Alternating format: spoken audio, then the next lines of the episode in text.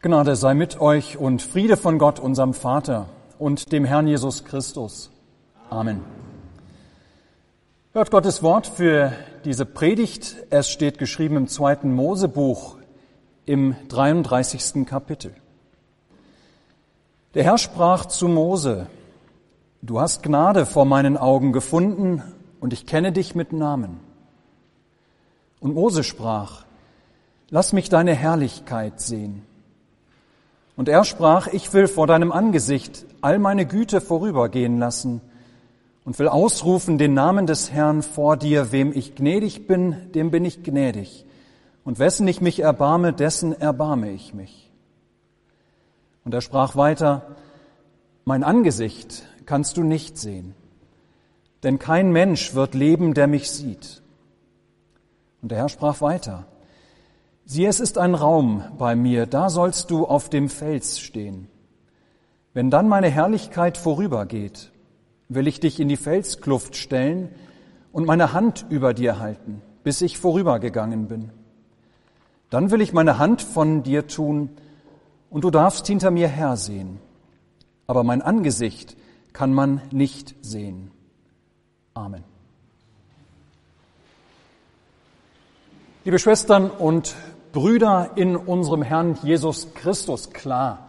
Wenn man die ganze Bibel hat mit über 31.000 Versen und daraus nur einen einzigen Vers heraussuchen soll, dann kommt in der Regel etwas Gutes dabei heraus.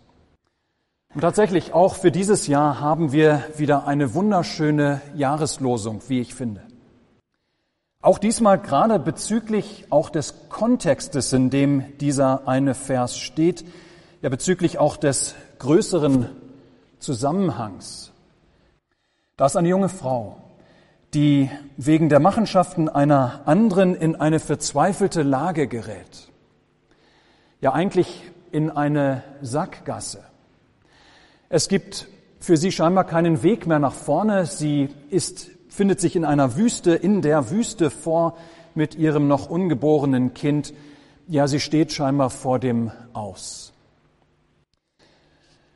Doch in ihrer Not darf diese junge Frau erleben, wie Gott ihr Schreien hört und sich ihr helfend zuwendet. Ja, erfahren darf sie und dann dankend festhalten, du, Gott, du bist ein Gott, der mich sieht. Und nicht wahr? Gerade das haben wir ja auch wieder mit Advent und Weihnachten uns neu vor Augen führen lassen, dass Gott tatsächlich ein Gott ist, der uns sieht. Dass Gott die Not nicht nur der Hager, sondern die Not aller Menschen gesehen hat und geholfen hat in Jesus Christus.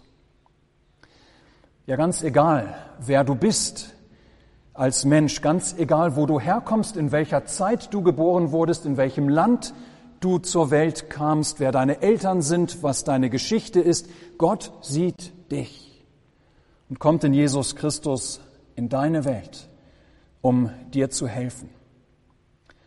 Gott ist ein Gott, der uns sieht.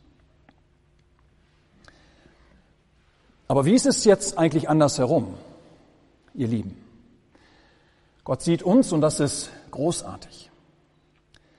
Aber können wir ihn auch sehen? Nicht wahr, dass wir Gott eben nicht sehen können, so wie wir einander sehen, zum Beispiel heute Morgen hier, ja, dass wir Gott eben nicht so sehen können, darunter leiden wir doch nicht selten, nicht wahr?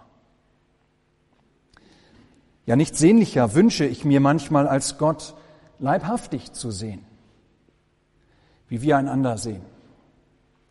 In meinem Alltag vielleicht, aber insbesondere dann, wenn es mir gerade nicht gut geht.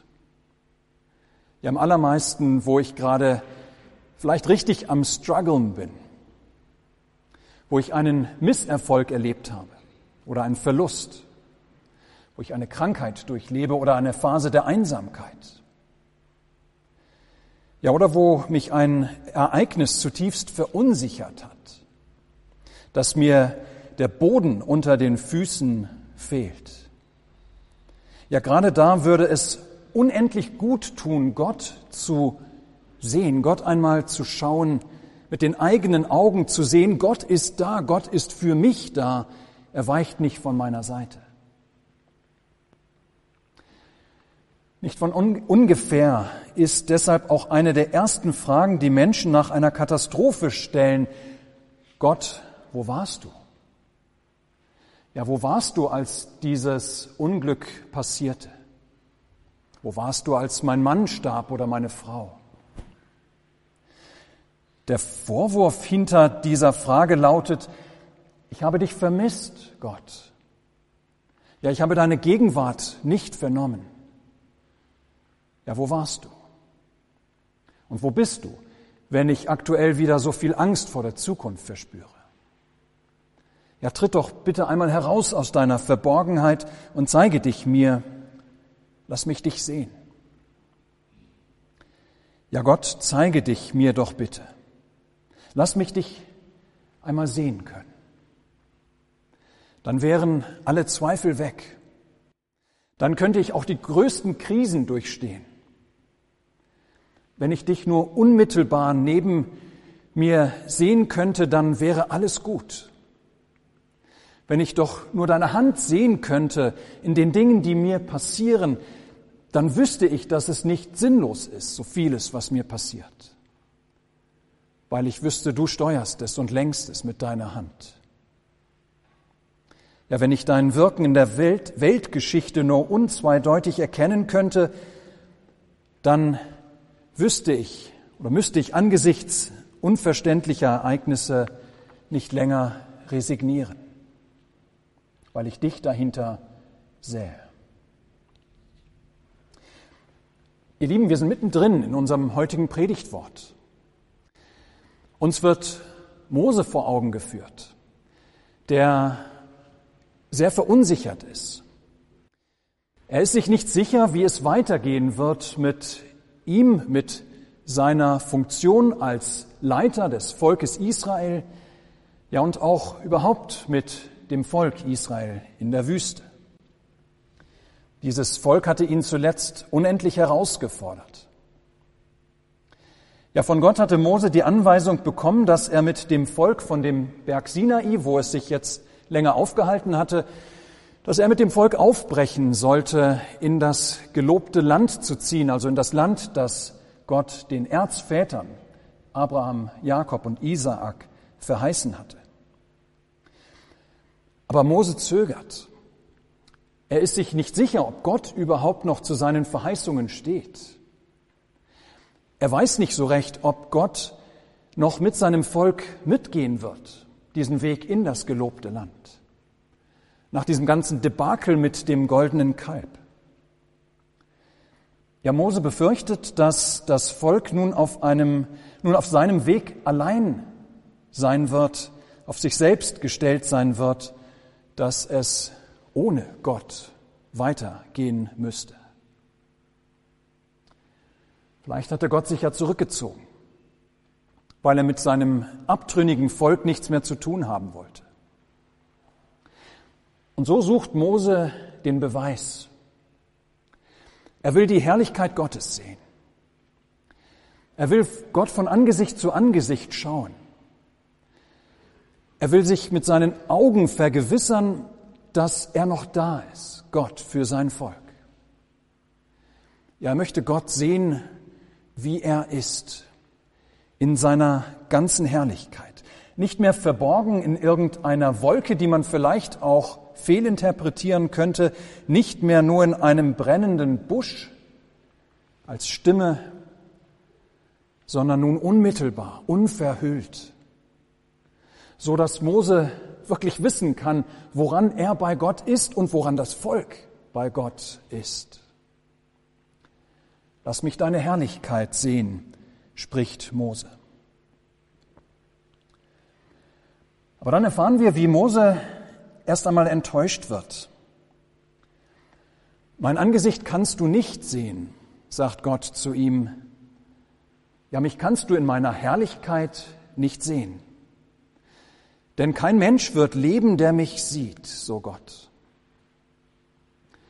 Ja, Mose muss hören, dass kein Sünder, kein gefallener Mensch Gott unmittelbar in seiner Herrlichkeit von Angesicht zu Angesicht sehen, schauen kann und leben kann.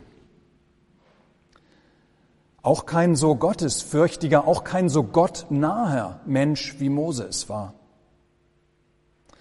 Weil die Sünde, die jedem Menschen anhängt, die jeder Mensch seit Adam und Eva in seinem Herzen trägt, auch Mose, ja, weil diese Sünde den sicheren Tod des Sünders vor dem heiligen und gerechten Gott bedeuten würde.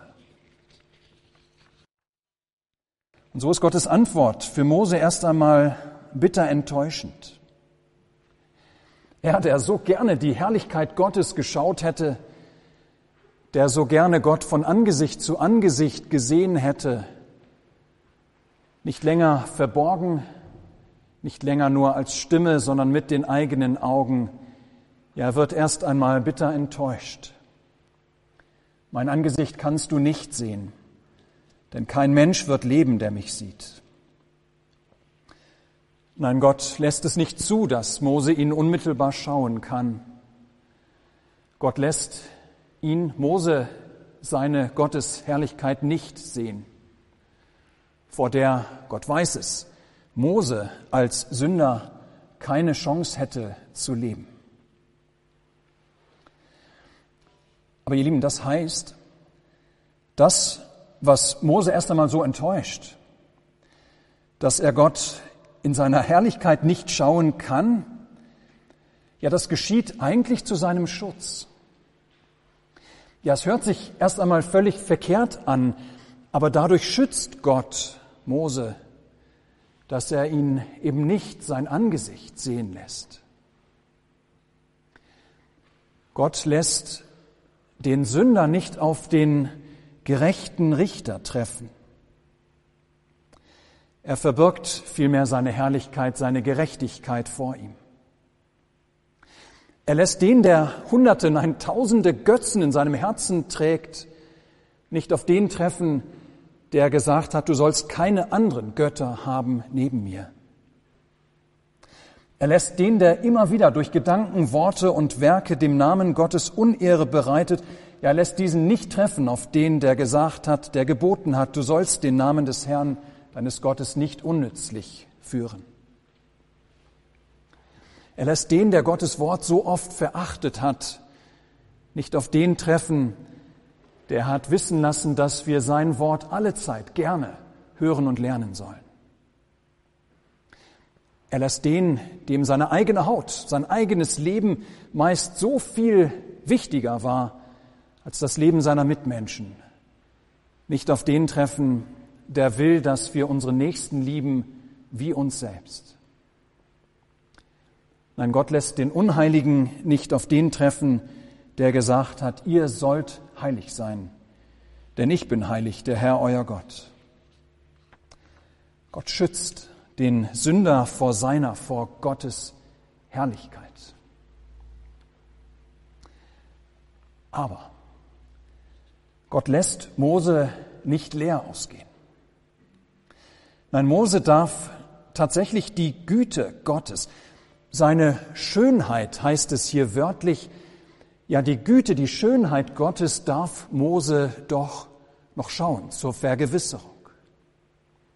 Indem er sich auf dem Berg Sinai in einem Felsspalt verstecken soll, und dann will Gott an ihm vorüberziehen, zwar wird Gott seine Hand über Moses Augen halten, dass er ihn nicht von vorne sieht, dass er nicht sein herrliches Angesicht schaut, aber Mose darf ihm hinterher sehen.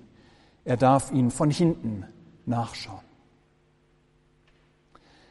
Und so darf Mose zwar Gott nicht von Angesicht zu Angesicht sehen, aber zumindest so viel soll Mose sehen und erfahren, dass Gott ein Gott ist, der gnädig ist. Wem er gnädig ist, und sich erbarmt dessen er sich erbarmt, dass Gott einer ist, der zu seinen Verheißungen steht. Diese Erkenntnis würde Mose reichen, um seinen beschwerlichen Weg mit dem Volk Israel durch die Wüste in das Land der Verheißung fortzuführen. Wir springt zu uns, ihr Lieben. So wie Mose erstmal enttäuscht wurde in seinem Wunsch, Gott unmittelbar zu schauen, so werden auch wir immer wieder enttäuscht in dem Wunsch, Gott unmittelbar schauen und erfahren zu können. Ja, auch wir wollen zwar manchmal nicht sehnlicher, als dass Gott aus seiner Verborgenheit heraustritt. Auch wir wollen gerne Gottes Wirken immer wieder eindeutig sehen und erfahren in unserem Leben.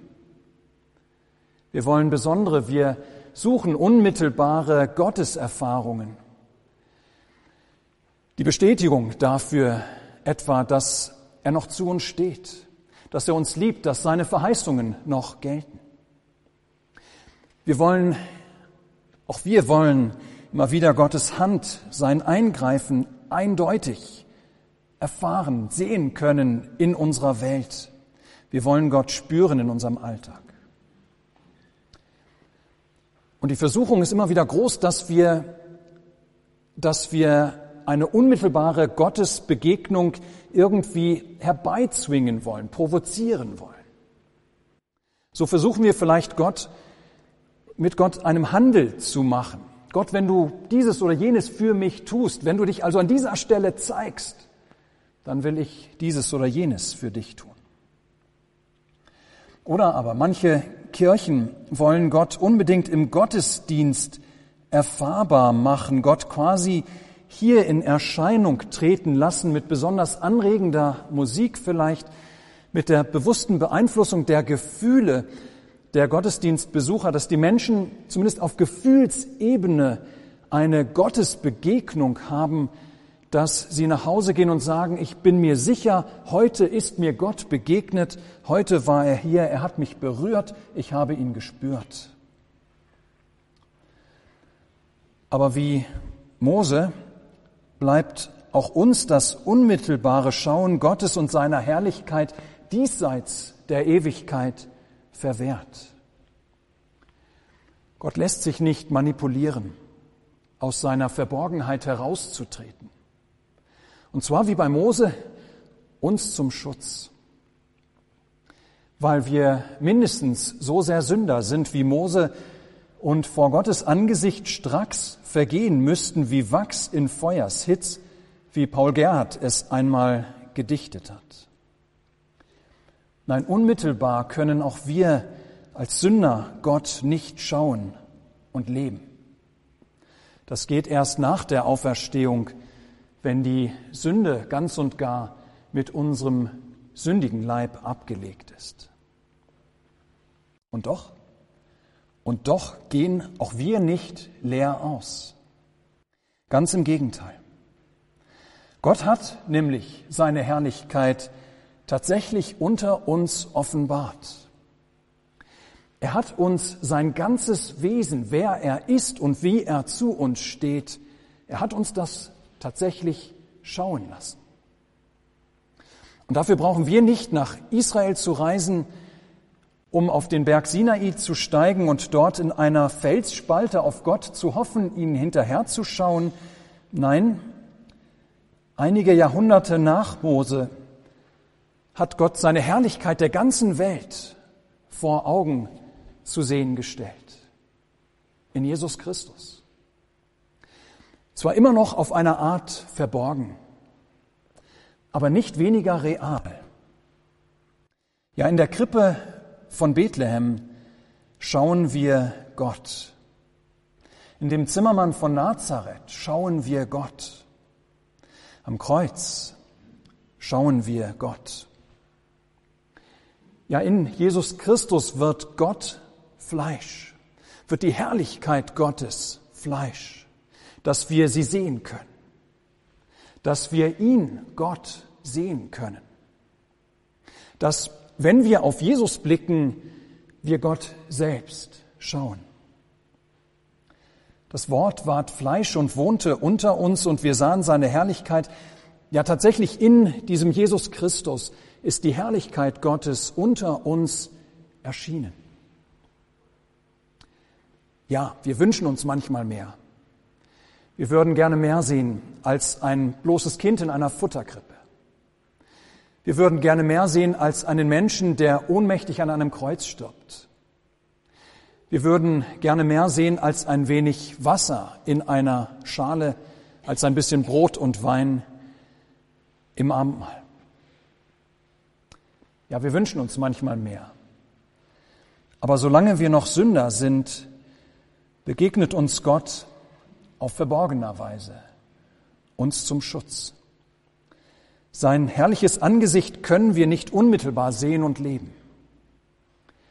Solange wir auch noch Sünder sind, hält er seine Hand also schützend über uns und lässt uns nur mittelbar seine Gnade und Schönheit schauen. Eben durch Mittel.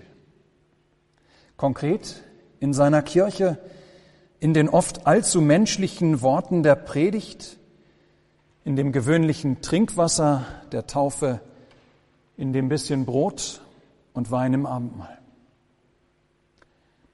Aber immer ist es seine reine Gnade, seine ganze Schönheit, seine Vergebung durch das Blut seines Sohnes, seine Liebe und Barmherzigkeit zu uns. Ja, die Mittel mögen unscheinbar sein. Aber was sie tragen, was sie übertragen, was sie übermitteln, das ist Jesus Christus. Das ist die fleischgewordene Gnade und Schönheit, ja die Herrlichkeit Gottes zu unserem Heil. Amen. Der Friede Gottes, welcher höher ist als alle Vernunft, bewahre eure Herzen und Sinne in Christus Jesus.